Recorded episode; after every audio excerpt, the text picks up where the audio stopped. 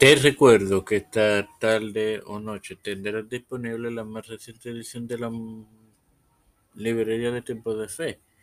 Mientras tanto,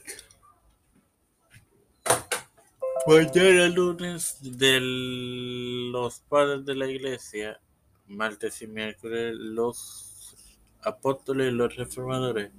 Esto te lo recuerdo antes de comenzar con esta edición de Gotitas del Saber que empieza ahora.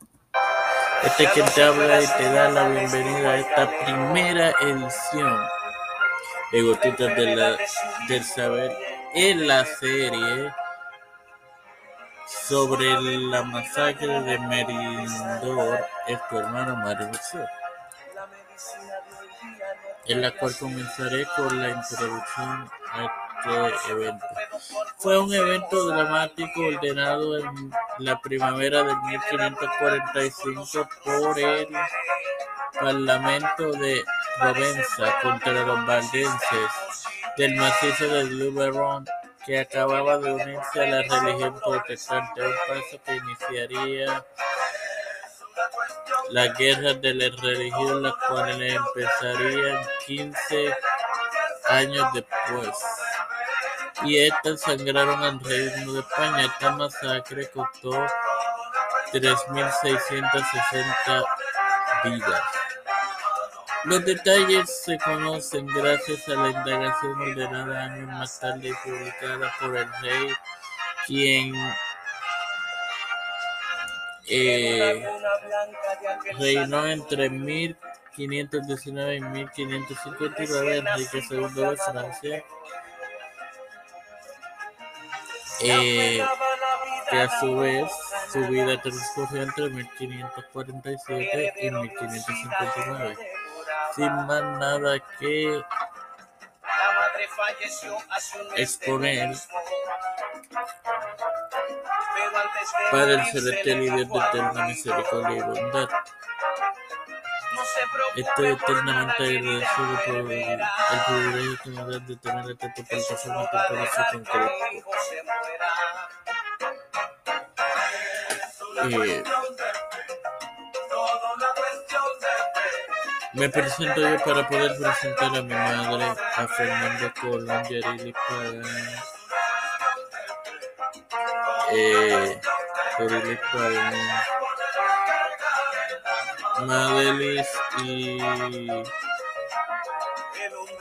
y Moisés.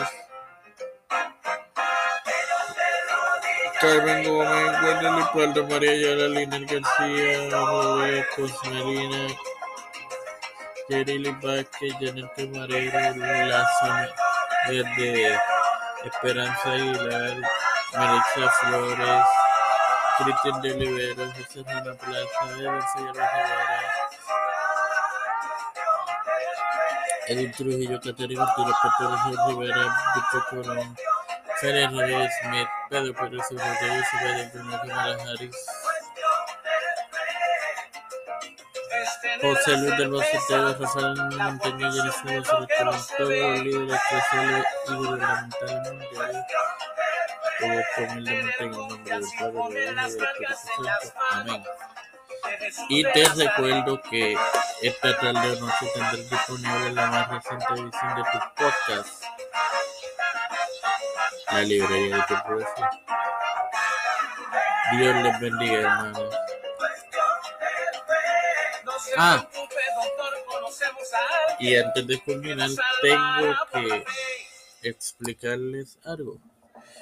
Este podcast que inició hoy va a ser bisemanal todos los domingos que no haya librería de tiempo de fe durante el día del domingo puede ser a mediodía puede ser en la tarde pero en algún momento antes de las 11.59 de la noche tendrán publicada la más reciente edición. Ahora si Dios les bendiga